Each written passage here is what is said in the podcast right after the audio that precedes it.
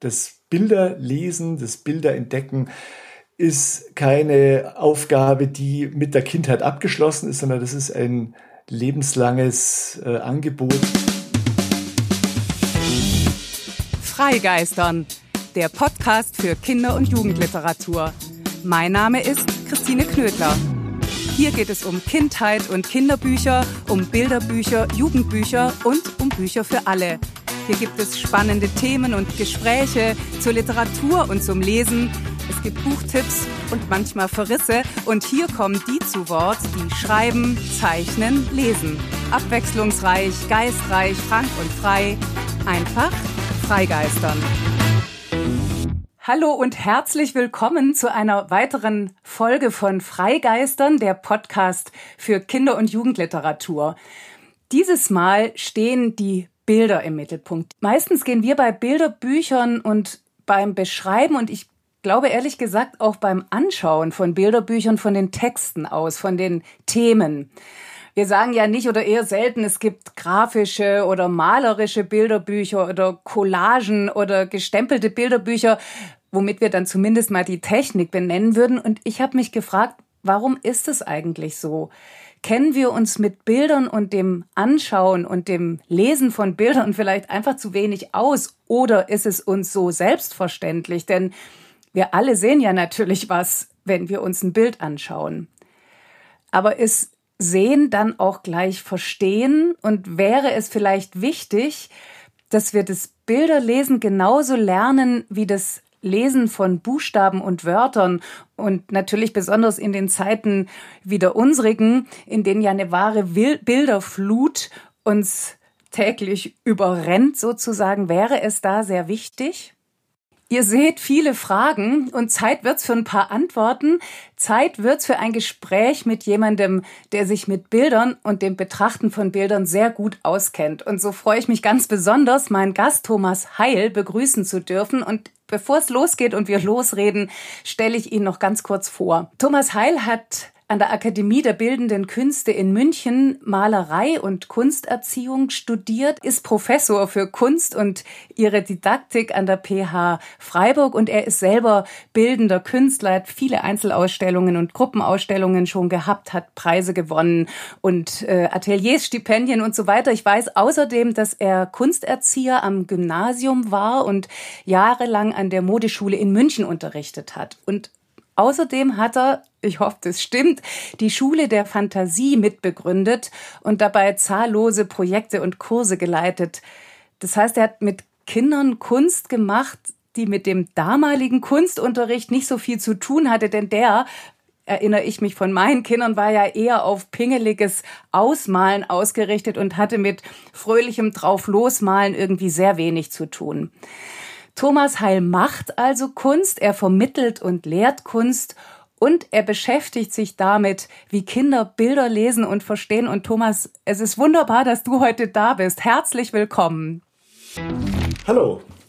Hat es denn so einigermaßen gestimmt, was ich da zu dir und über dich gesagt habe?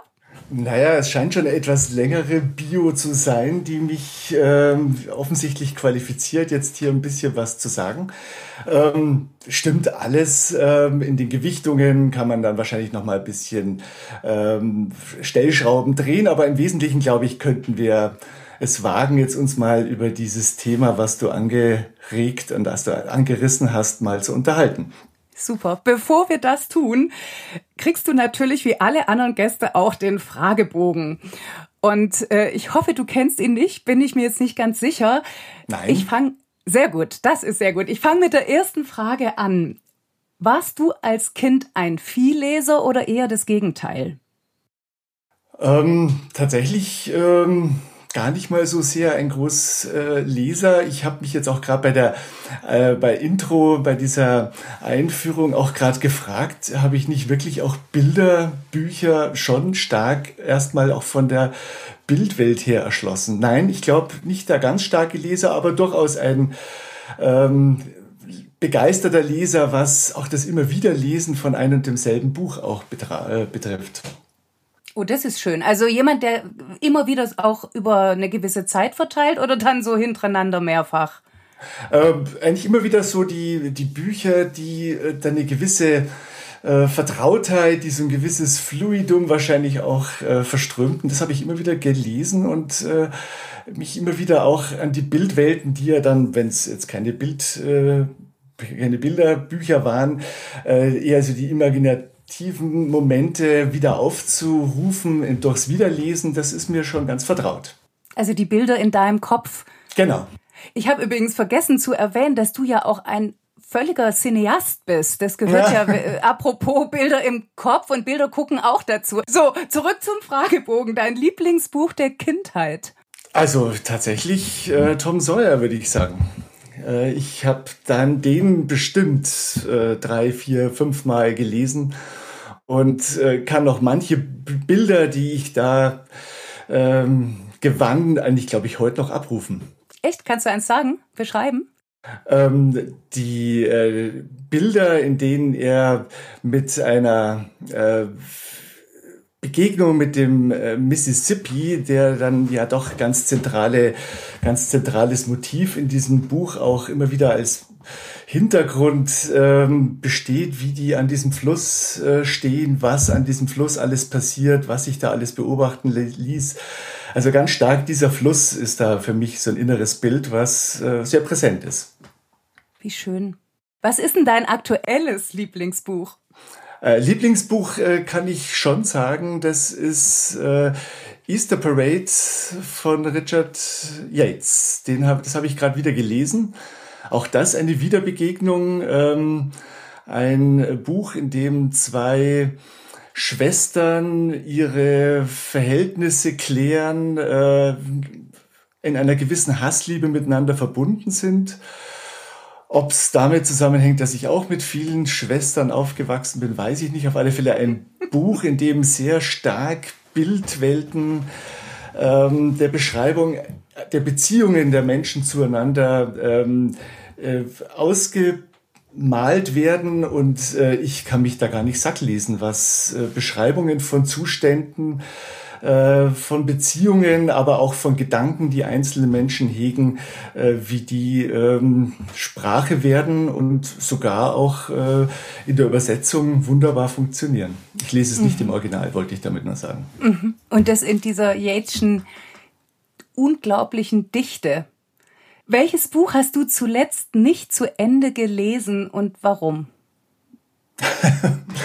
Äh, das ist das Stichwort ähm, Cineast. Ich habe die Biografie von Woody Allen äh, circa bis zur Hälfte geschafft und dann ist mir dieser, äh, ja, sagen wir mal, dieser, äh, dieser doch sehr starke Ego, den er eigentlich immer, oder dieses Ego, das er sehr stark ja eigentlich immer wieder ähm, durch äh, Hinweise, dass er ja doch so ein ganz äh, umgänglicher Mensch sei und dass er eigentlich die ähm, dass er eigentlich gar keine Eitelkeit nötig habe und auch gar nicht eitel ist. Und diese Eitelkeit kommt in allen äh, äh, Nuancen in jedem Absatz äh, abgeschwächt oder verstärkt äh, zum Vorschein und ich habe es dann irgendwann nicht mehr ertragen. Sag mal, und wenn du jetzt eins schon mal beiseite gelegt hast, umgekehrt, welches Buch wolltest du immer schon lesen, aber hast es bis heute nicht geschafft?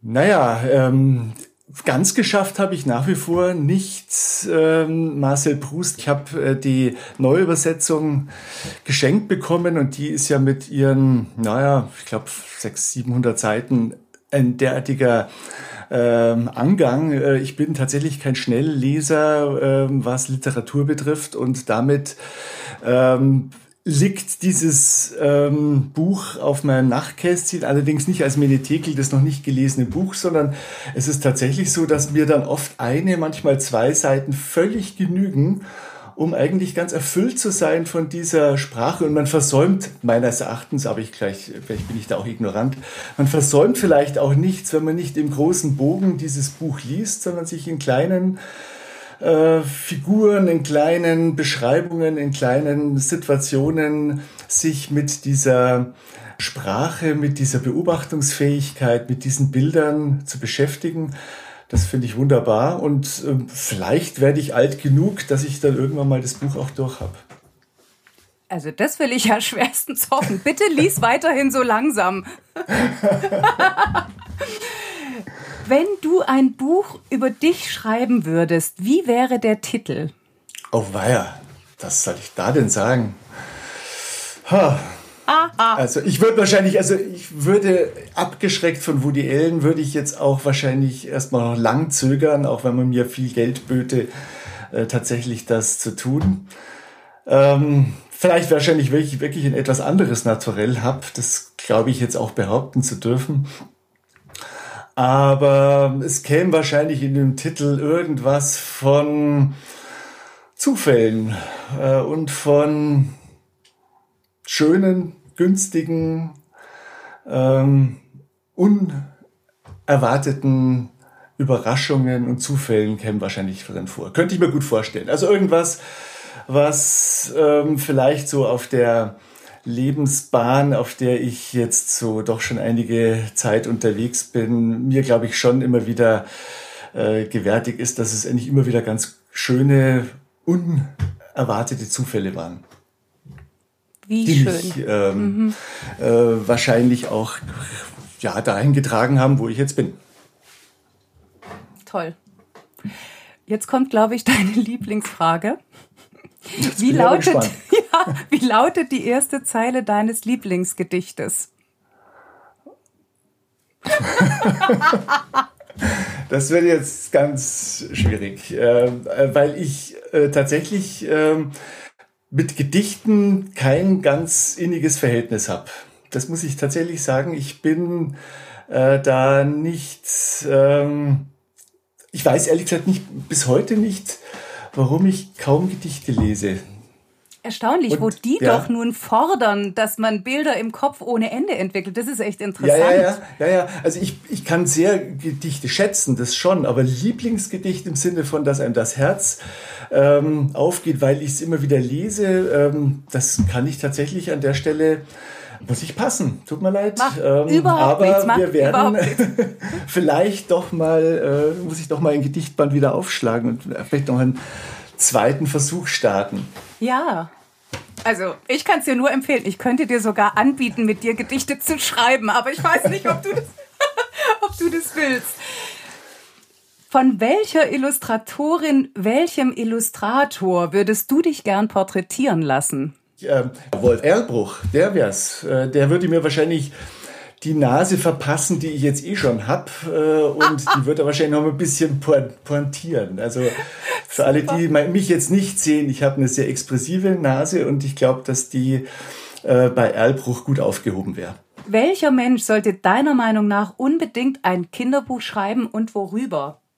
Also ich denke mir ja manchmal ähm, bei Politikerinnen und Politikern, dass die die Welt der ähm, die wir ja für Kinder gestalten. Das, da spreche ich jetzt auch so ein bisschen als äh, natürlich auch als Pädagoge, aber wenn ich mir denke, als Politikerin äh, hat man ja auch ähm, bestimmte ähm, Vorstellungen von äh, Kindheit, weil man ja damit ähm, professionell politisch befasst ist. Und ich könnte mir jetzt eigentlich eine ganze Reihe von äh, Politikerinnen vorstellen, die sich, ähm, wobei ich natürlich jetzt hoffen müsste, dass sie da auch tatsächlich ein sprachliches Talent dazu haben, aber da könnte ich mir eigentlich eine ganze Reihe von Menschen vorstellen, die ähm, sich mit einer ähm, dann vielleicht äh, Sprachfähigkeit, Vorstellungsfähigkeit mal in Kinder einfühlen müssten, für die sie vielleicht auch Politik machen. Absolut. Also, so wie ich es jetzt verstehe, äh, dass man sagt, nicht nur damit die Kinder das lesen können, sondern dass die PolitikerInnen auch irgendwo gezwungen sind, sich mal klar zu machen, für wen sie Politik machen. Also es wäre genau. sozusagen das pädagogische Moment beileibe nicht nur für die Kinder, die dann meinetwegen Armut oder was auch immer dann ein Thema sein könnte, sondern auch für die, die für die Politik und damit ja auch für unsere Gesellschaft verantwortlich sind, finde ich eine super Idee. Super. Mensch, Thomas, hm. jetzt leite ich dann mal über zu dem Gespräch. Und zwar habe ich zur Vorbereitung mal so ein bisschen auf der Homepage der PH Freiburg rumgestöbert, wo du ja unterrichtest. Und habt gesehen, da gibt es so ein Leporello, der oder das, weiß ich gar nicht genau, zeigt, welche Künste die Studentinnen und Studenten erlernen können. Also Malerei, Fotografie, Typografie, Keramik und solche Sachen. Und da ist mir ein Satz ins Auge gesprungen, so eine Art Bildunterschrift oder ein Satz, der da einfach so steht. Und dieser Satz heißt, oder die zwei Worte heißen, sehen lernen. Und das fand ich für angehende Kunsterzieherinnen ziemlich lustig, weil ich so dachte, naja, also die könnten doch sehen. Aber warum? Warum meint eine PH eigens, also die, die anfangen, darauf hinzuweisen, dass es Sinn macht, sehen zu lernen? Was heißt das? Ja, sehen lernen heißt ja tatsächlich über den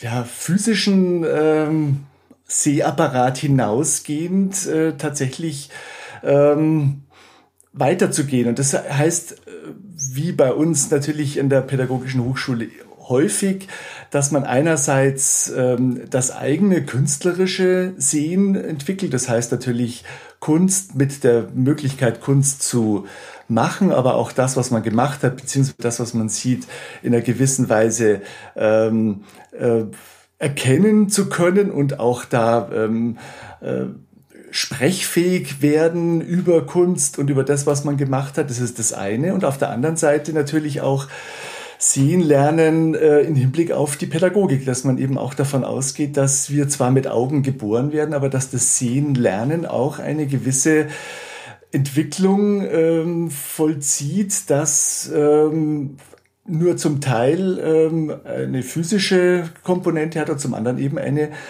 lebenslange Lernaufgabe ist. Mir fällt dazu jetzt ganz spontan, steht nicht auf meinem Zettel, ähm, dieses uralte Kinderspiel ein Ich sehe was, was du nicht siehst.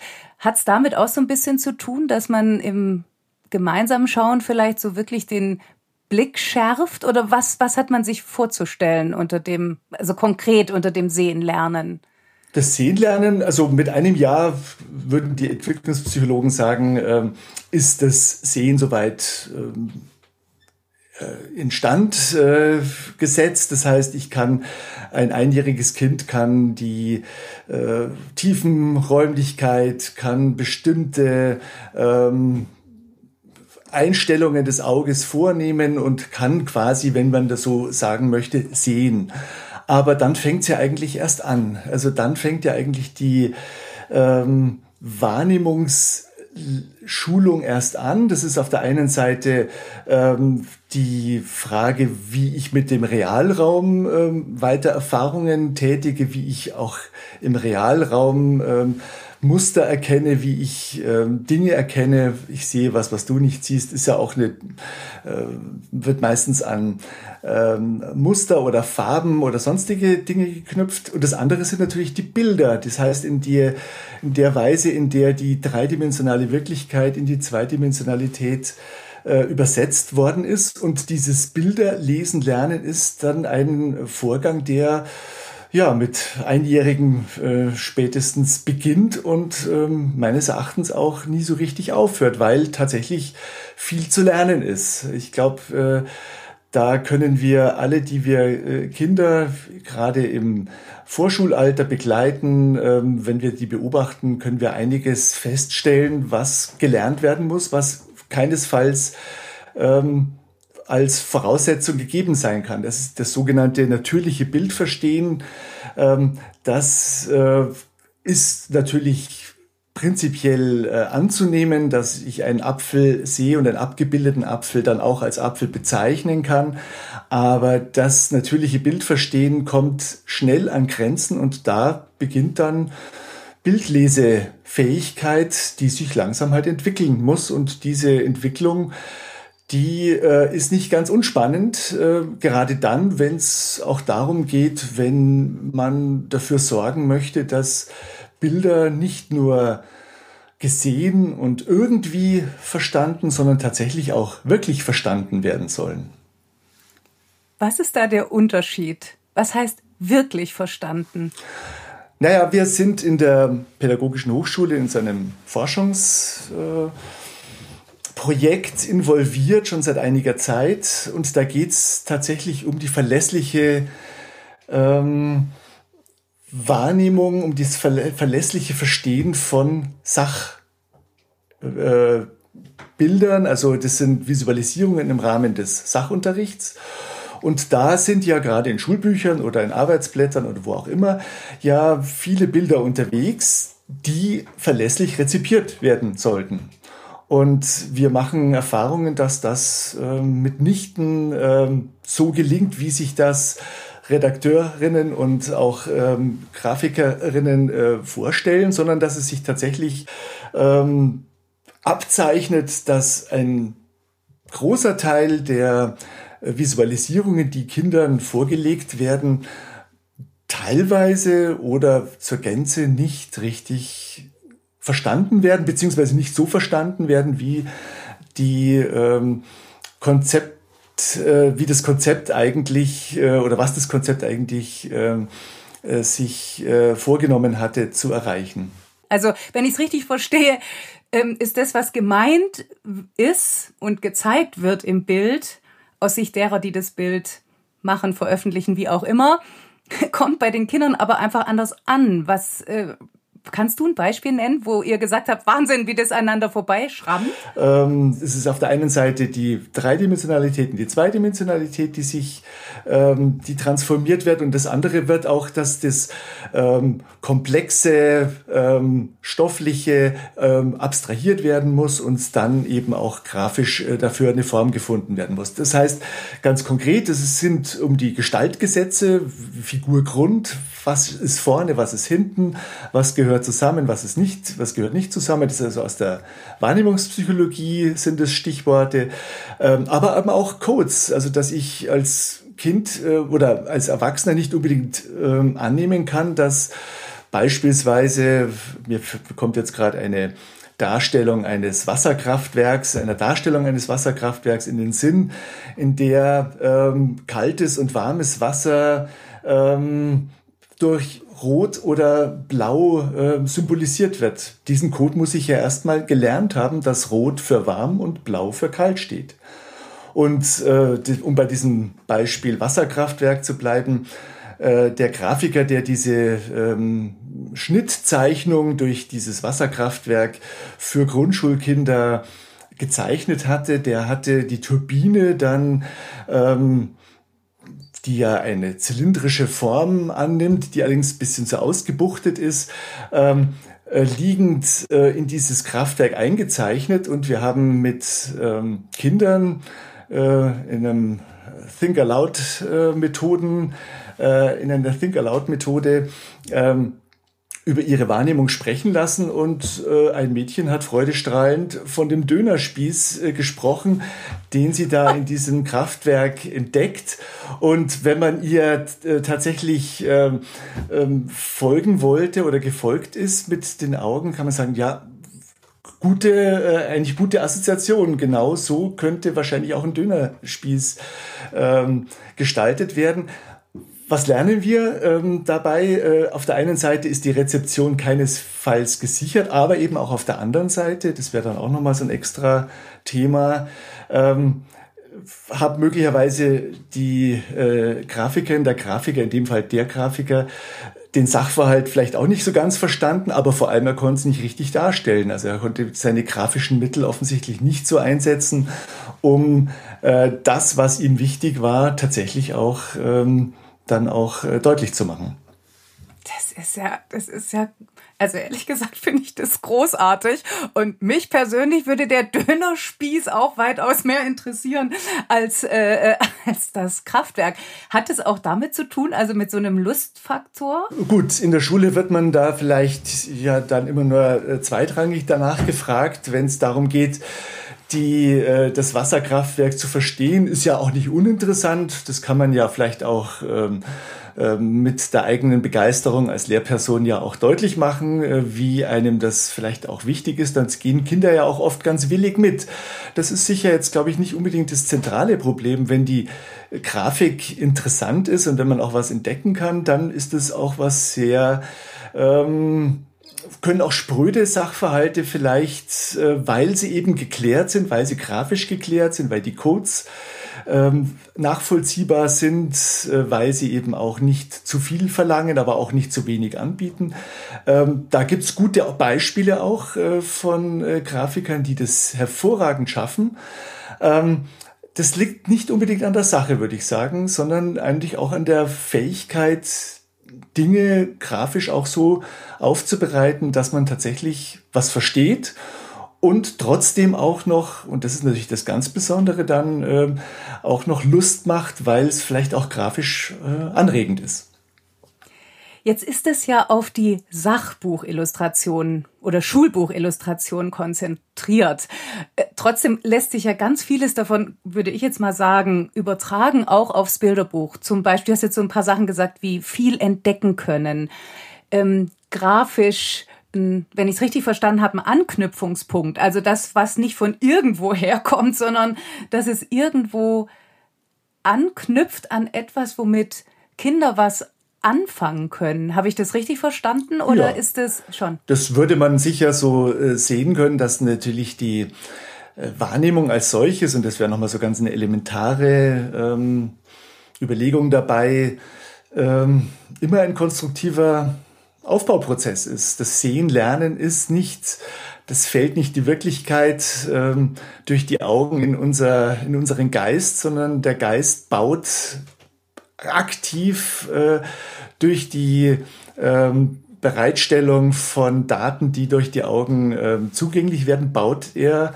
eine äh, ein Verständnis auf. Und da ist es natürlich so, was Mustererkennen angeht, was Wiederentdeckung angeht, das ist ein langsamer Aufbauprozess. Und wenn ich was wiedererkenne, was ich schon kenne oder was ähm, sehe, was in irgendeiner Art und Weise mich neugierig macht, weil es vielleicht äh, bekannt ist, aber in eine neue Kombination gerät, äh, wenn die Geschichte drumherum erzählt wird, das sind alles Dinge, in denen das Sehen äh, angeregt wird. Und da würde ich auch sagen, da ist die Unterscheidung zwischen einer ähm, Sachvisualisierung, äh, die um jeden Preis funktionieren soll und möchte, und einer äh, literarischen Illustration, die vielleicht nicht so zwingend äh, äh, den Anspruch hat, in allen Facetten sofort lückenlos dechiffriert zu werden, die aber trotzdem vielleicht viele Angebote gibt, was zu entdecken, äh, dass die da durchaus vergleichbar sind. Es gibt den Helmut Spanner als Illustrator für kleine Kinder. Ich weiß nicht, ob der dir was sagt. Ich nehme an, du kennst seine Bilderbücher. Ich bin die kleine Katze, ich bin das klein, der kleine Hase. Das ist bei, sind so große, äh, großformatige Pappbilderbücher, die alle bei Ravensburger erschienen sind. Und der Helmut Spanner, der hat immer betont, er hat ganz, ganz naturalistisch gezeichnet. Also du hast das Fell des Hasen quasi unter den Fingern gespürt. Und der hat immer so ein, fast schon so einen Kampf geführt gegen alle IllustratorInnen, die abstrakter, ähm, verfremdeter, die mehr mit ihren Ausdrucksmitteln gespielt haben, weil er gesagt hat, damit können Kinder nichts anfangen und schon gleich gar nicht kleine Kinder. Wenn du aber vorher so sagtest, ähm, es baut sich auf, so ein Bildverständnis. Könnte man ja auch sagen, je mehr Futter man kriegt, desto besser. Oder gibt es tatsächlich ein Aneinander vorbei, was auch für Bilderbücher gilt. Das kann es sicher geben, wenn sich vielleicht äh, die ähm, äh, Grafikerinnen allzu kapriziös vielleicht ähm, in ihren äh, Welten schwägend, vielleicht auch von manchem äh, kindgemäß, und da wird es natürlich jetzt sehr schwierig, wenn man von kindgemäß spricht, entfernt. Aber Abstraktion, da würde ich äh, durchaus widersprechen, ist überhaupt nicht das Problem. Äh, Abstraktionen sind, ähm, das sind Kinder sowieso eigentlich die besten Spezialisten. Äh, insofern, als wenn wir die, die Kinderzeichnung beispielsweise anschauen, äh, wir erkennen können, dass sich mit einfachsten geometrischen Grundformen die Kinder ähm, zeichnerisch äh, sehr gut ähm, behelfen, nicht behelfen ist auch das falsche Wort, sondern sie können äh, äh, sehr gut, sehr schnell und vor allem sehr einfach etwas klar machen. Und ich gerade die Hochzeit der Klärung, der geklärten Kinderzeichnung ist ja die Grund, das Grundschulalter.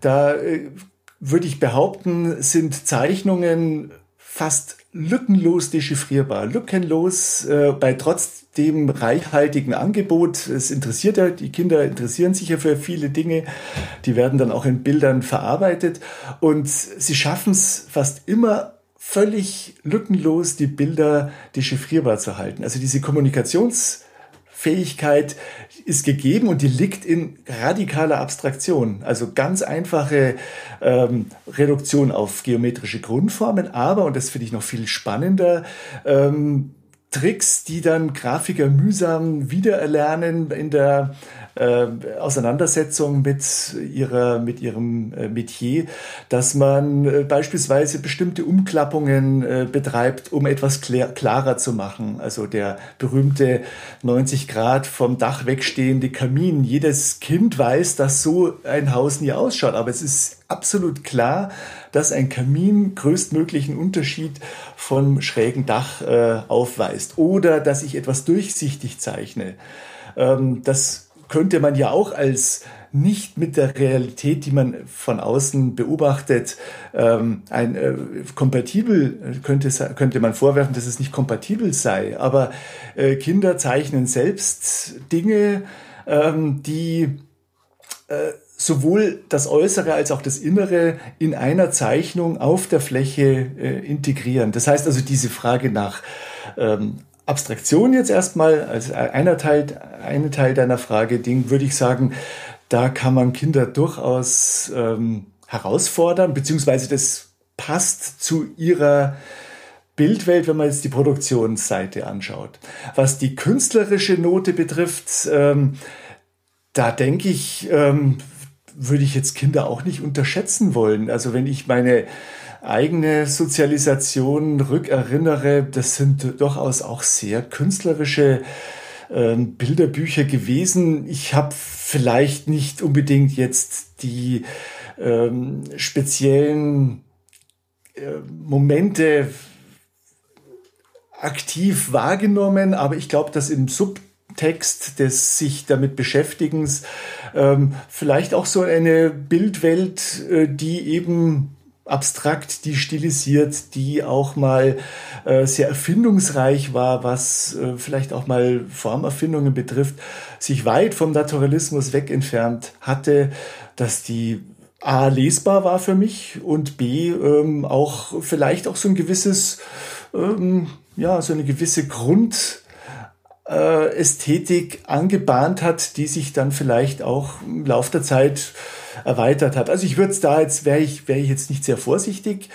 Wie gesagt, ich kann mir auch vorstellen, dass manche Bilderbücher schon sehr stark auf die wahrscheinlich äh, anvisierten äh, Käuferinnen äh, und Käufer äh, konzipiert sind und nicht auf die Kinder.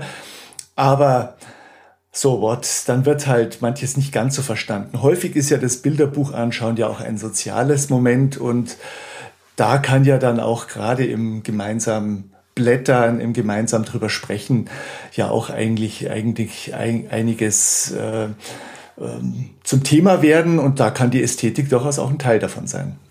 Und man kann über dieses, das gefällt mir, das gefällt mir nicht, kann ja auch durchaus so eine, so eine Sensibilisierung geweckt werden. Also ich weiß von einem Illustrator, der Jörg Mühle, der hat mal in einem Interview gesagt, er würde seiner Tochter ganz bewusst, seiner kleinen Tochter, Bilderbücher geben, die er doof findet und die er gut findet. Und sie soll rausfinden, was sie davon begleitet und was nicht. Das fand ich einen ganz tollen Ansatz.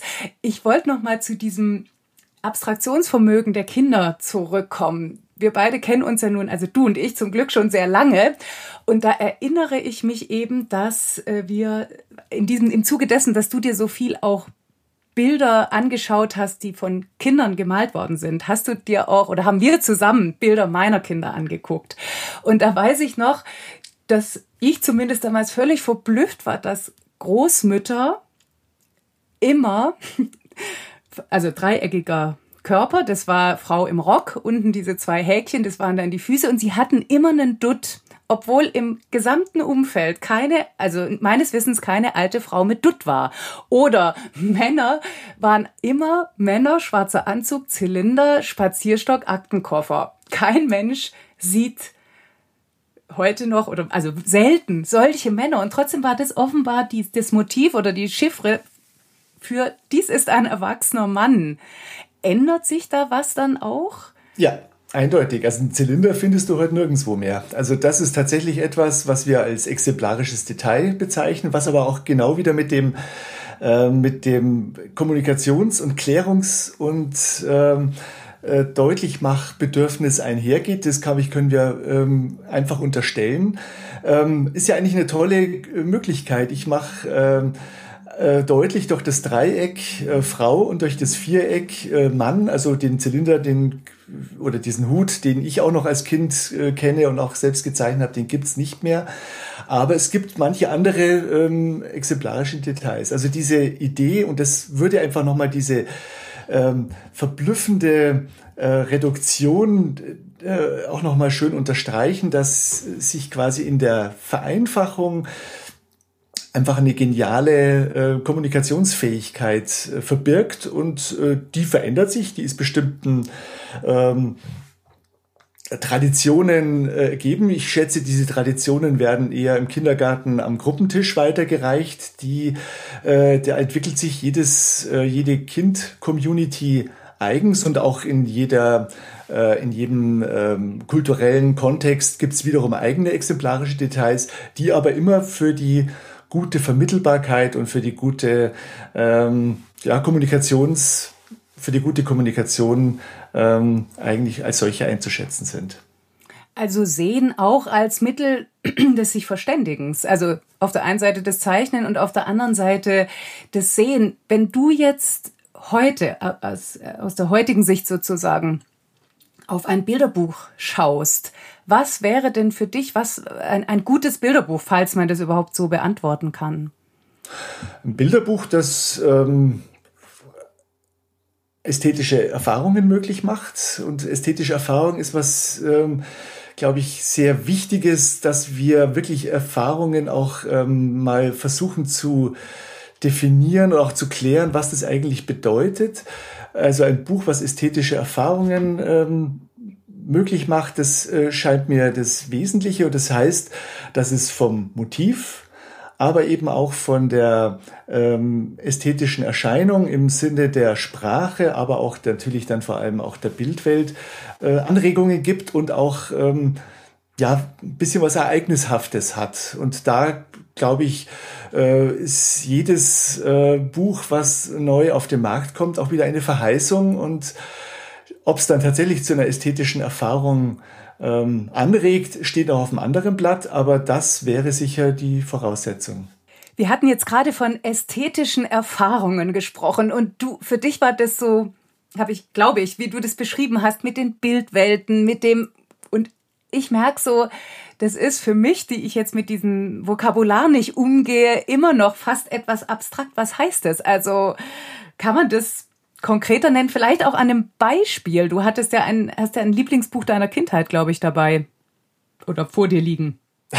ja, wobei das äh, Lieblingsbuch meiner Kindheit mich gestern ziemlich erschreckt hat. Ich habe es tatsächlich nach wahrscheinlich 30 Jahren das erste Mal wieder in den Händen gehabt.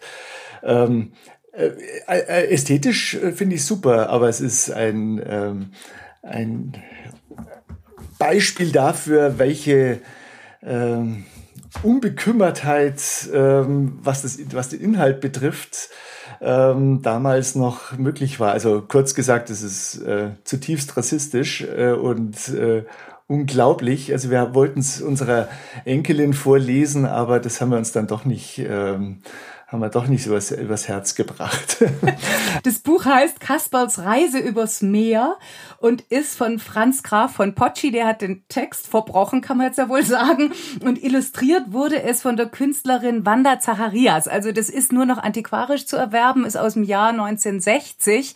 Man kann aber Bilder aus im Netz sehen, die sind, die sind wirklich großartig und es wurde übrigens auch ausgezeichnet vom damals vom Börsenverein des deutschen Buchhandels als eines der schönsten Bücher 1960. Und vielleicht kannst du ja anhand jetzt, wenn man den rassistischen, wenn man das ausblendet und tatsächlich in dem Fall jetzt mal nur auf die Bilder guckt, vielleicht kannst du mir da auf die Sprünge helfen, was du meinst oder was das heißt, eine ästhetische Erfahrung machen zu können. Ja, also ästhetische Erfahrung eben im Unterschied zum Lernen von Codes, im Lernen von bestimmten Dingen, die man einfach auch schlicht durch ähm, zeigt, gezeigt bekommen oder durch ähm, Gebrauch ähm, erlernt. Also wenn ich ähm, Bildräume erschließe, dann weiß ich, dass ich irgendwann mal lerne ich das, dass ich ein Bild von links nach rechts lese, so wie ich dann später auch lesen werde, wenn ich noch äh, äh kein Schulkind bin. Oder dass ich ähm, erkennen kann, dass äh, ein, eine äh, zeitgleiche Darstellung von, äh, von, einem, von einer Geschichte auf einer Fläche möglich ist, dass ein oder zwei oder dreimal dieselbe Person auf der Fläche wiederkehrt. Das kann ich lernen. Aber was ist der Unterschied zwischen solchen Lernprozessen und Erfahrungsprozessen? Und da denke ich, da ist dann auch tatsächlich das, was wir vielleicht aus der Kunst sehr selbstverständlich annehmen, aber was man sich wahrscheinlich auch wirklich mal äh, ganz bewusst machen kann äh, oder sollte, dass äh, ästhetische Erfahrungen immer ähm, einen sehr ähm, Subjekt bezogenen Moment hat, nämlich äh, mir fällt etwas auf. Ich kann keine ästhetische Erfahrung verordnen, ich kann keine ästhetische Erfahrung anbahnen, sondern ich kann nur etwas äh, bereitstellen und dann mache ich ein Buch auf und dann fällt mir etwas auf und da habe ich Lust, mich mit etwas zu beschäftigen. Das kann, äh, wie gesagt, ein Motiv sein, das kann aber auch eine Darstellungsweise sein, das kann irgendetwas sein ähm, was mich aus dem Kontinuum des Gewohnten, des Alltags ähm, herausnimmt, was mich vielleicht überrascht. Und dieses überrascht werden von etwas, das ist bei Kindern ja sehr, sehr schnell und sehr häufig zu beobachten, aber auch wir als Erwachsene können uns natürlich auch bei entsprechender Einstellung auch überraschen lassen.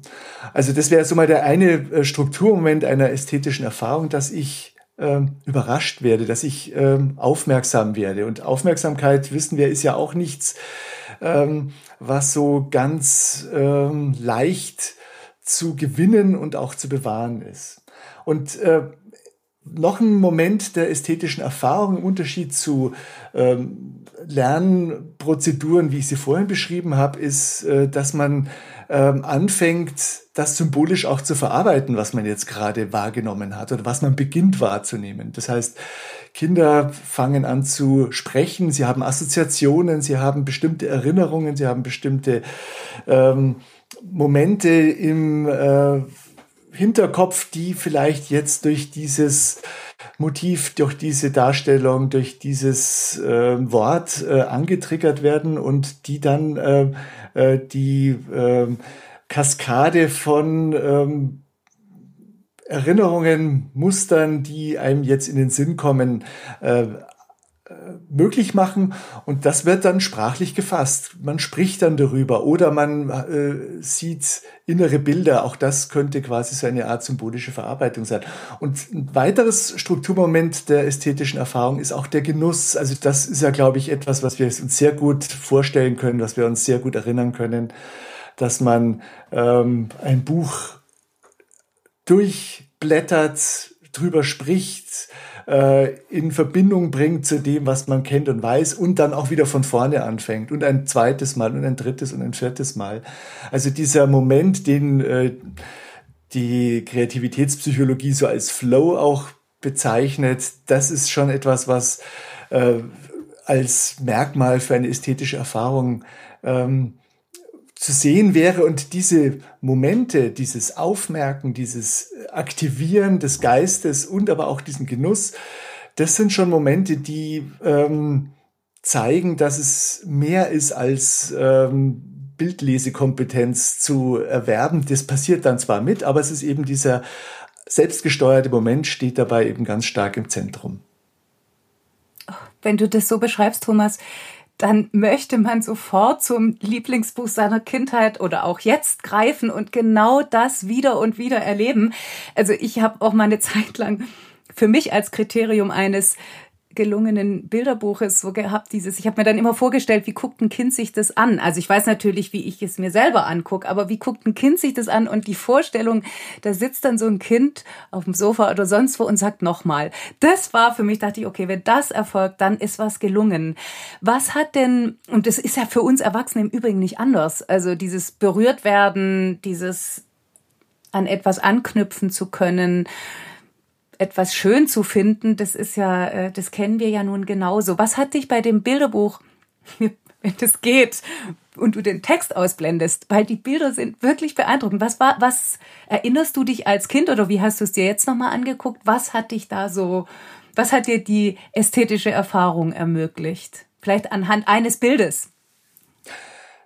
Einerseits diese Bilderfindung, also ein ähm, Wal beispielsweise, der ganz dunkel ist und der auch etwas grimmig schaut und der diesen äh, Kaschball ähm, verschluckt und der dunkel, äh, sehr dunkel gezeichnet ist, damit auch so eine gewisse Unheimlichkeit einhergeht, aber das Ganze auch noch in einem völlig dunklen Umfeld passiert. Das heißt also, dieses Umdrehen, dass sich quasi die das Licht und das, was sich als Figur im Licht abzeichnet vor dem Hintergrund, umdreht und alles dunkel in dunkel äh, stattfindet. Also diese komplette grafische Düsternis und da ist nur noch ganz zart äh, der Kaschball im Bauch des Wals, auch hier wieder mit der Transparenz. Also ich habe es vorhin schon mal im Hinblick auf die Kinderzeichnung angesprochen. Also das, was man nicht beobachten kann und was man aber sehr gut darstellen kann und was man auch sehr gut versteht, äh, dass dieses äh, völlig düst, diese völlig düstere Doppelseite mit diesem zarten äh, Weißlinien Kaschball, der jetzt äh, im Bauch dieses dunklen Tieres gefangen ist. Das ist eine elementare, ganz starke ähm, motivische, aber eben auch grafische ähm, Anregung gewesen, äh, eine echte ähm, eine Seite, die man wahrscheinlich auch mit dem Reiz der damit verbunden ist, aber auch mit dem gewissen Grusel, der, der damit einhergeht. In der Tiefe des Meeres, diese Finsternis äh, greift ja natürlich auch Ängste und alle möglichen Vorstellungen äh, auf, die man als Kind ja dann auch schon hat.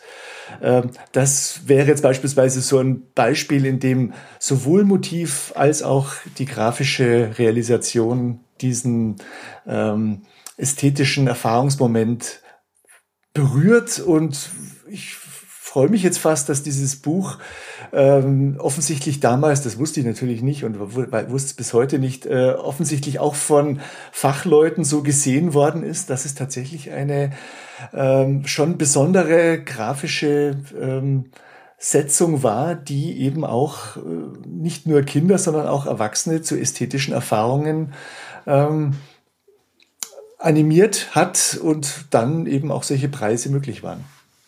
Und übrigens, im Unterschied zu dem, was Herr Spanner sagt, also ich habe jetzt vor allen Dingen das Cover so vor Augen. Und wenn ich also da sieht man diesen Wal und dieser Wal hat unfassbar viele Zähne im Mund. Und fast als würde er so garstig lachen, aber irgendwas, er hat schon auch was Lachendes und trotzdem natürlich was Hochgefährliches, aber ein Wal hat, wie wir wissen, keine Zähne. Und dieses Bild hat auch in diesem reduzierten, du hast die Fläche des Fisches und des Zickzack, fast schon naiv der Zähne. Ich, also nie im Leben wäre ich ja auf dieses Buch gekommen und ich bin dir da echt dankbar. Ich habe mir gestern ganz begeistert diese Bilder angeguckt. Ich möchte jetzt noch als letzte Frage so wie du das jetzt schilderst, sind ja die Kinder, die, die offen sind, die neugierig sind, die radikal sind in ihren Ansichten, die ja dann auch Dinge mal weglegen oder halt nicht verstehen und dieses nicht verstehen aber sehr gut aushalten, kommt mir jedenfalls sehr oft so vor. Anders vielleicht ist es mit den Erwachsenen, die aber wiederum die Käufer der Bücher sind. Wie, was würdest du Eltern zum Beispiel empfehlen?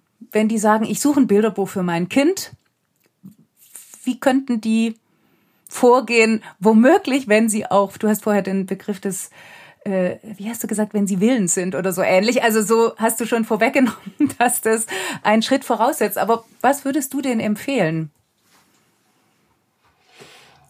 Also ich würde jetzt da mal ganz ähm, egoistisch sein, dass es ähm, vielleicht auch, also egoistisch im Sinne eines Erwachsenen, der äh, jetzt hier Geld für ein Buch ausgibt, ähm, dass ich auch Lust habe, es mit anzuschauen und dass damit eine Situation geschaffen wird, ähm, oder möglich wird, indem man gemeinsam auch sich über so ein Buch begegnet, dass man sich gemeinsam mit so einem Buch verständigt.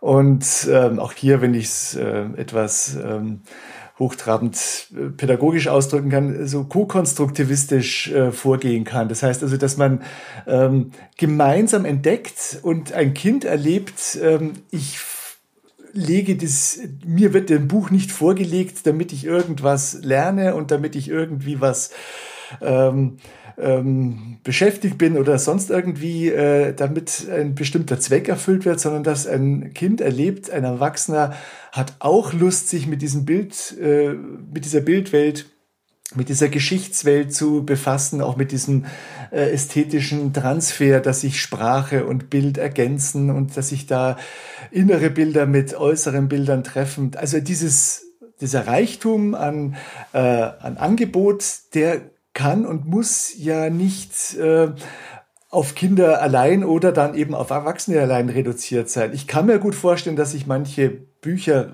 zu sehr auf die Erwachsenen vielleicht beziehen. Da müsste man über Gründe nachdenken. Das wüsste ich jetzt nicht ganz, an was es vielleicht auch liegt, dass Kinder das dann nicht mehr als attraktiv oder auch nicht mehr als zugänglich erleben. Aber wie gesagt, und du sagst es ja selbst, diese Zugänglichkeit ist ähm, durchaus auch in diesem gemeinsamen sich mit Büchern beschäftigen, ähm, auch vielleicht zu relativieren, dass sich auch anders als im Sachbuchbereich äh, die Verstehbarkeit nicht sofort einstellen muss, sondern die kann sich ko-konstruktiv auch tatsächlich ähm, im Gespräch, im gemeinsamen Anschauen ergeben.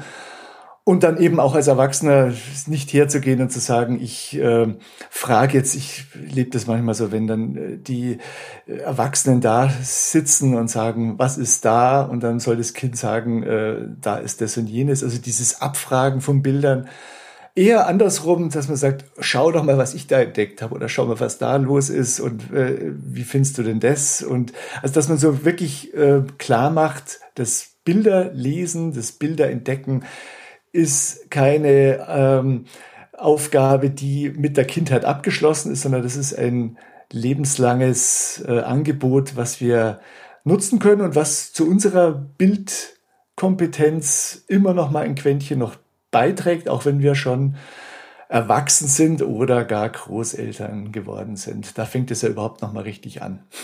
Und dann sind Bilderbücher eben wirklich auch Türöffner.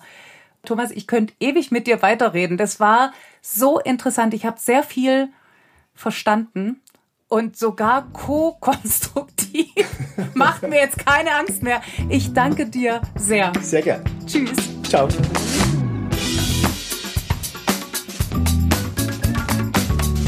Weiter geht's hier mit den Freigeistern Buchtipps. Ich fange an mit einem Bilderbuch, das perfekt zu dem passt, was Thomas Heil und ich gerade besprochen haben. Es heißt, wenn du deine Augen schließt, ist von Amrei Fiedler und im Kunstanstifter Verlag erschienen für Kinder ab vier Jahren.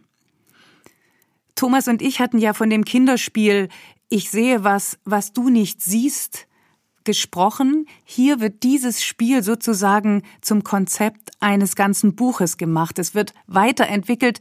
Erste Szene. Ein Vater sitzt am Bett seiner Tochter und der Satz, der daneben steht, heißt, wenn du deine Augen schließt, kannst du alles sehen, was du willst. Und genau darum geht es auf den folgenden Seiten. Es ist eine Augenweide, eine Spielwiese. Wir können uns ausmalen, was wir sehen, immer eingeleitet durch einen Blick aus den Augen anderer. Also der fremde Blick, der Blick durch andere Augen macht uns eine Bühne auf.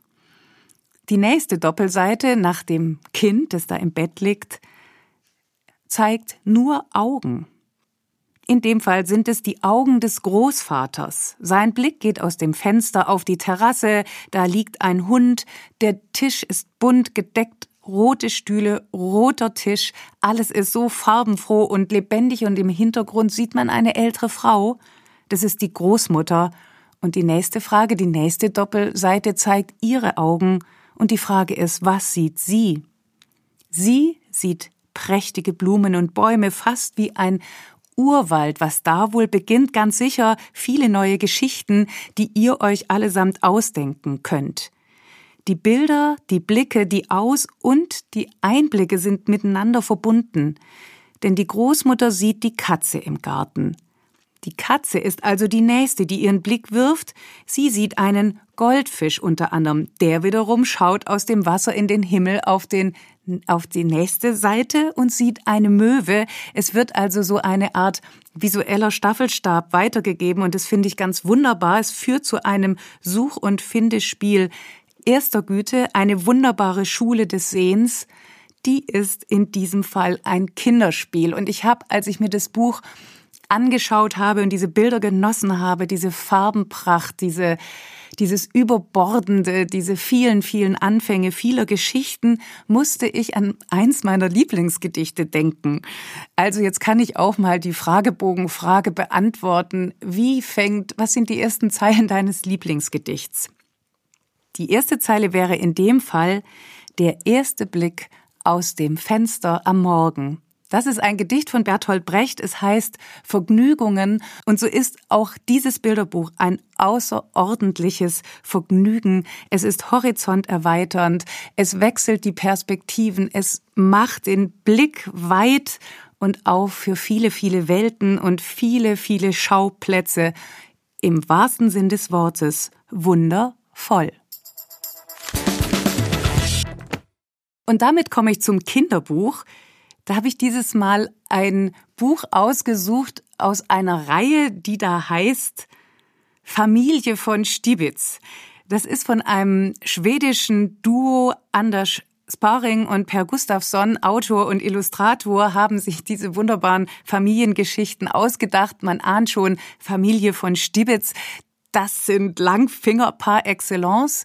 Die klauen also total gern und ich wollte jetzt an dieser Stelle mal den dritten Band dieser Reihe vorstellen. Ein hundsgemeiner Polizist heißt sie, aus dem Schwedischen übersetzt von Friederike Buchinger.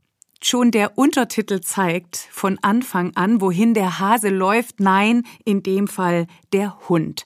Ein hundsgemeiner Polizist, das könnte man natürlich für einen Witz halten, für ein eines der karlauerigen Wortspiele, an denen diese drei Bücher die bisher erschienen sind, so reich sind. Aber es geht genau darum.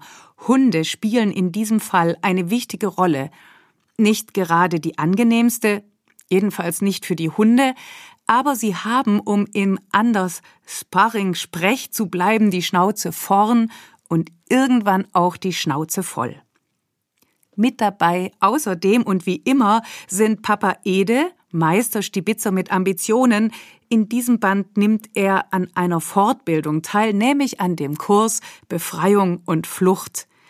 Außerdem spielt mit Mama Fia, Kämpferin, Athletin und Powerfrau, Tures kleine Schwester namens Kriminella, kurz Ella, die besonders gern in Jettes nettes Zuckerecke einklauen geht und natürlich Ture selbst die Hauptfigur.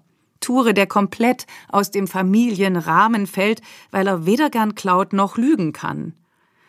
Im ersten Band heißt es an einer Stelle, Ture macht lieber Sachen, die erlaubt sind. Er geht nur durch Türen, wenn vorher jemand herein gesagt hat, und er nimmt nie etwas mit, ohne zu bezahlen. Ture ist ein braver Junge, sagt Papa Ede. Ja, mein armer Ture, Mama Fia seufzt. Was soll nur aus ihm werden? Ture wird Polizist, wenn er groß ist, sagt Ella. Und man kann sich jetzt fragen, ist es ein Kompliment? In diesem Fall verschwinden Hunde, auch der Familienhund, und es taucht ein neuer Polizist auf namens Klaus.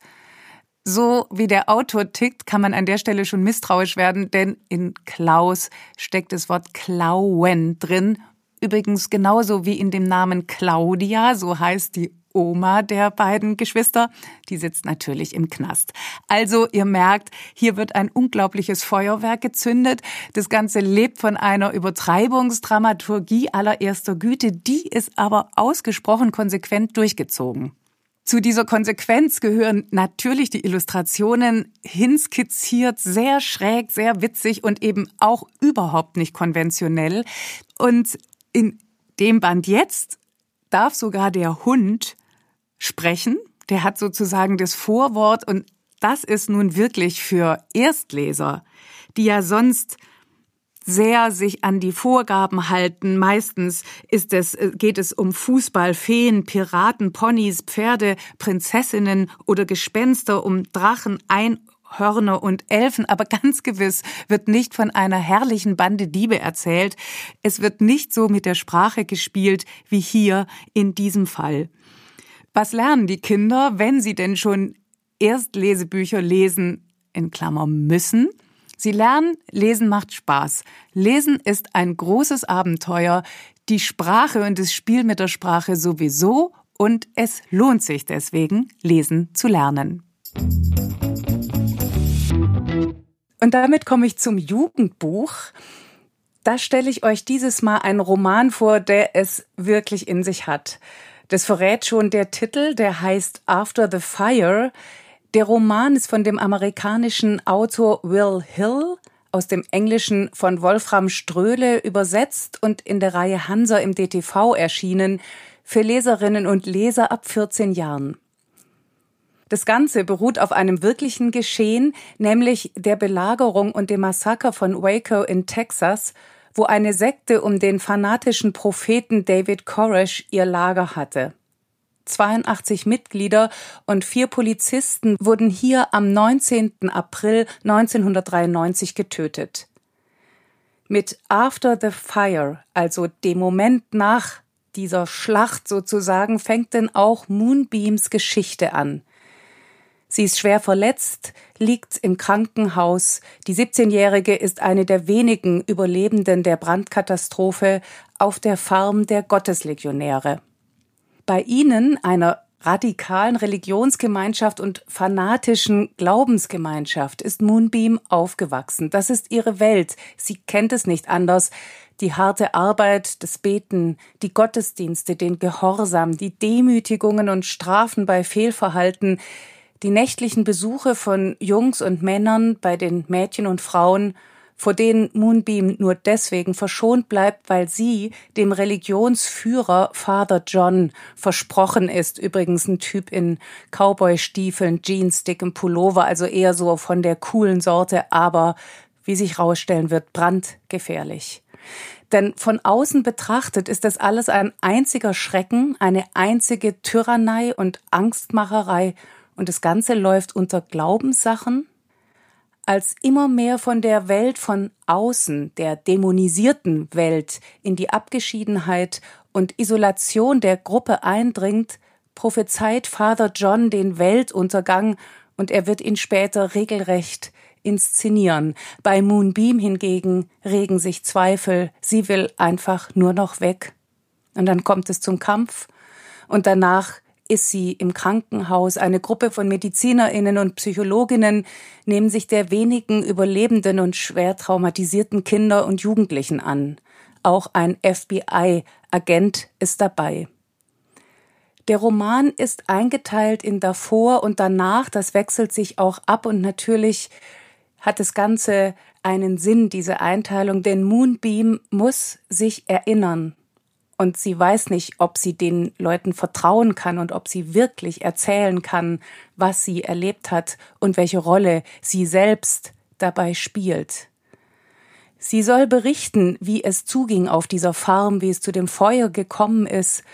Und natürlich geht es dabei immer auch um Schuld und Verantwortung, um Wahrheit und Lüge, um Erinnerung, Zeugenschaft und Rekonstruktion in einer Geschichte, die von bedingungsloser Gläubigkeit erzählt, von zunehmender Radikalisierung, von totalitären Strukturen und völligem Ausgeliefertsein, von Manipulation, maximaler Macht, von Machtmissbrauch und ungeheurer Ohnmacht und von der Sehnsucht nach Erlösung. All das ist hochspannend und hochaktuell, gerade weil sowas natürlich auch übertragbar ist auf andere Religionsgemeinschaften, auf andere totalitäre Strukturen und weil der Autor Will Hill es wagt und riskiert, Identifikation und Distanz, Aufklärung und wirkliche, wirkliche Spannung zu mischen. Das Ganze wird zu einem sehr genauen Porträt, ein Blick hinter Kulissen, der unter die Haut geht und bleibt die Richtung, Weiterleben nach dem Überleben. Und damit komme ich noch zu einem Sachbuch, ein Wirtschaftsbuch, das heißt Mein Geld, dein Geld von Mäusen, Kröten und Moneten. Geschrieben hat es Mike Schäfer, illustriert Maike Töpperwien.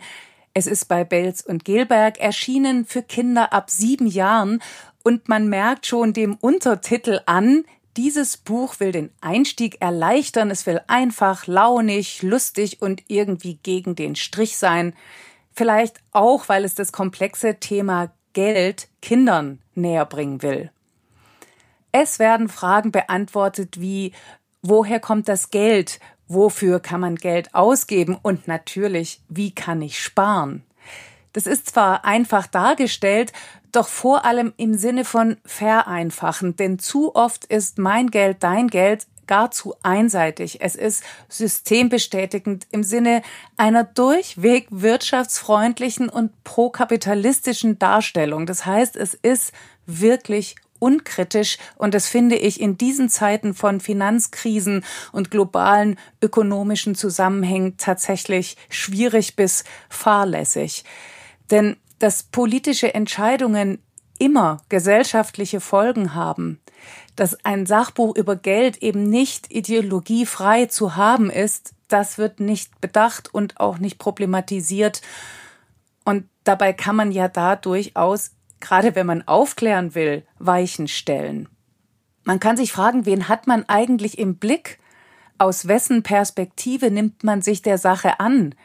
Geht es um die, die eben nicht so viel Geld haben oder geht es um die, die sehr viel Geld haben? Und worauf soll das Ganze rauslaufen? Darauf, dass man selber immer mehr Geld hat? Ist das wirklich das Ziel? Hier in diesem Buch könnte man annehmen, ja, das ist das Ziel, denn Kapitel heißen, wie können Kinder mehr Geld verdienen, wie kann Geld mehr werden, wie gründe ich ein Unternehmen, können Kinder Aktien kaufen oder wie lege ich geschickt Geld an?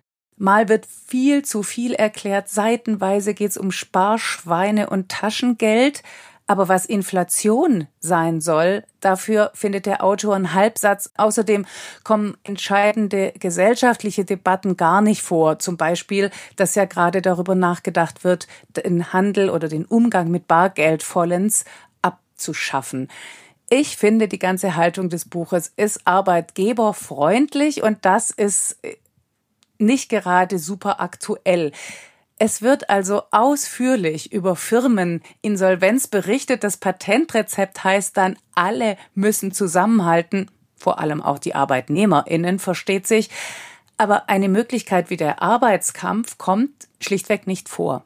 Mit anderen Worten, man hätte das kritischer, interessanter und damit auch relevanter machen können. Das gilt übrigens, finde ich, auch für die Illustrationen. Die sind nämlich ähnlich aufgesetzt. Sie, wenn ich an das denke, was Thomas Heil und ich gerade besprochen haben, da ging es ja ganz oft darum, wie kann man über Illustrationen kommunizieren, wie kann man Sachverhalte klären. Hier werden sie eigentlich eher vernebelt, indem man sich um so eine Art Pseudodiversität bemüht also ich nehme jetzt mal eine kleine Szene, da ist ein Junge am Bankautomaten und neben ihm sitzt ein Mädchen im Rollstuhl. Aha, man will also die Inklusion, aber es ist überhaupt nicht einzusehen, warum jetzt das ausgerechnet an diesem Bild gezeigt werden soll. Wer sich aber doch informieren will, wer das Thema spannend findet, der nehme sich doch vor, sieben Wege reich zu werden, Sieben Wege arm zu werden. Das etwas andere Wirtschaftsbuch, das schon vor zehn Jahren, nämlich 2010, bei CBJ erschienen ist, von dem Journalisten Nikolaus Nützel verfasst wurde und das aber derart aktuell und unbequem ist, im Sinne von hier werden die kritischen Fragen gestellt, dass es sich auf jeden Fall lohnt, es zu lesen. Und damit komme ich jetzt auch schon zum Highlight. Das ist dieses Mal ein wirklich absolutes Lieblingsbuch und auch noch eines absoluten, meines absoluten Lieblingsautors, nämlich von Andreas Steinhöfel. Und jetzt hatten wir ja eben eine kritische Kritik. Dies wird jetzt ein durchweg schwärmen. Denn schon die Entstehungsgeschichte des Buches, um das es hier jetzt gehen wird, mein Highlight der Woche, Rico, Oscar und das Mist Verständnis von Andreas Steinhöfel, eben illustriert von Peter Schössow und gerade im Carlsen Verlag erschienen für LeserInnen ab zehn Jahren. Schon die Entstehungsgeschichte ist schiere Wunscherfüllung. Schließlich wurde schon mehrfach das Ende der Reihe eingeläutet, doch dann hat Andreas Steinhöfel weitergeschrieben, zum Glück. Wie soll man das überhaupt aushalten ohne Rico und Oskar, den Tiefbegabten und den Überflieger, ohne Ricos großherzige Mutter, ohne die Bewohnerinnen der Diefe mitten in Berlin? Jetzt ist also der fünfte Band da, und so wie Rico und Oscar ein Dreamteam sind, so sind es auch der Autor Andreas Steinhöfel und der Illustrator Peter Schössow. Dessen Bilder sind nämlich nicht wegzudenken. Den Büchern wie den Helden hat er ein einzigartiges Gesicht verpasst und deren Freundschaftsabenteuer voller Witz und Wärme inszeniert. Witz und Wärme, das passt auf die beiden gleichermaßen. Inzwischen hat Rico eine kleine Schwester, Penny. Außerdem gehören zu den Dorettis Hund Porsche und natürlich der Bühl, den die Mutter geheiratet hat und der für Rico der beste Vater und Erwachsenenfreund ist, den er sich nur wünschen kann. Geblieben sind zudem die Bingo-Kugeln, die in Ricos Kopf rumkullern und das zuweilen so wild, dass er nicht mehr klar denken kann und die Welt nicht mehr versteht. Beim Missverständnis sind die Bingo-Kugeln, so könnte man sagen, nun ins Herz geplumpst, und zwar in mehrere Herzen gleichzeitig, was zu erheblichem Durcheinander führt. Um mal mit dem Schönen anzufangen. Rico ist verliebt in Sarah, ein Mädchen aus seiner Clique. Frau Darling hingegen hat das graue Gefühl und erheblichen Herzschmerz. Ihr Herr van Scherten ist in Kur doch als er sich nicht mehr meldet, ist Frau Darling sich sicher, er hat eine andere, einen Kurschatten, darum nix wie hin und Rico kommt mit. Aber dieses Mal ohne Oskar. Was? Aber das geht doch gar nicht. Doch, das geht. Schuld daran ist das Mistverständnis. Die beiden haben Streit und wollen erstmal nichts mehr miteinander zu tun haben. Und so müssen Rico und Oskar und die Clique in diesem Band nicht nur verhindern, dass ihr Treffpunkt und Lieblingsspielplatz von einem Immobilienhai verschluckt wird, vor allem müssen Rico und Oskar sich wieder vertragen. Bitte, unbedingt. Wie das geht, das lest ihr am besten selbst und folgt dem so eigenen Steinhöfel erzählen eben voller Wärme, Witz, voller Lebensklugheit in dem so eigenen und typischen Steinhöfel Sound, diesem leichten, innigen, aufrichtigen, zuweilen herzerweichenden, immer klugen und aberwitzigen Ton. Spielerisch, wortspielerisch, doppeldeutig und darum doppelt so erkenntnisreich und mindestens doppelt so schön. Jedes Mal.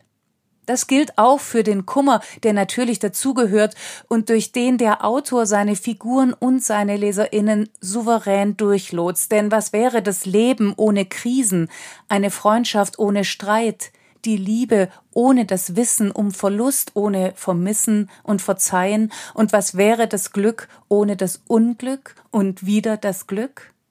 Bei einem Autor vom Format eines Andreas Steinhöfel geht es dann natürlich immer auch ums Erzählen, wie das gemacht ist.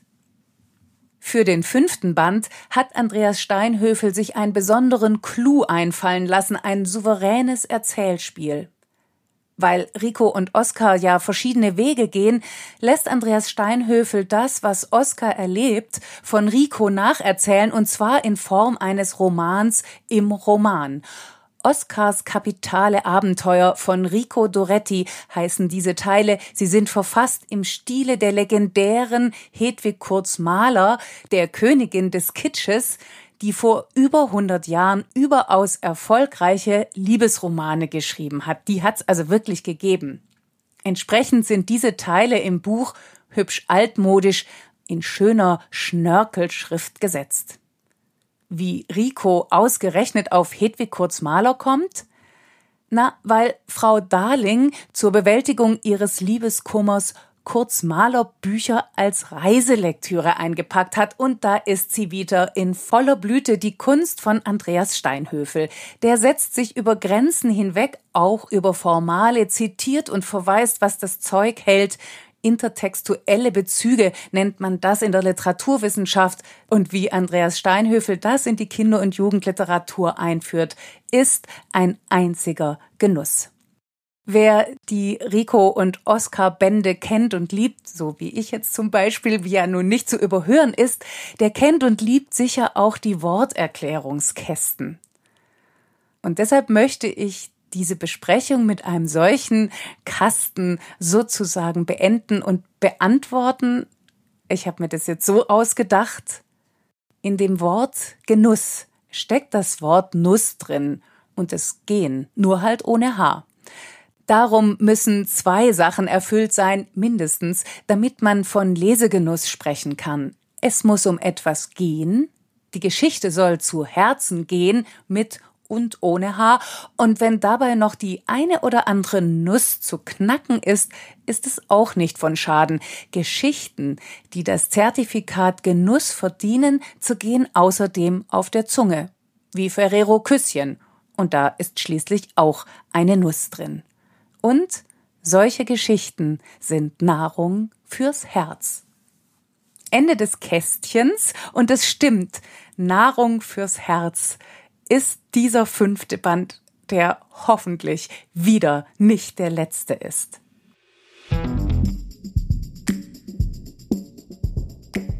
Das war's für heute.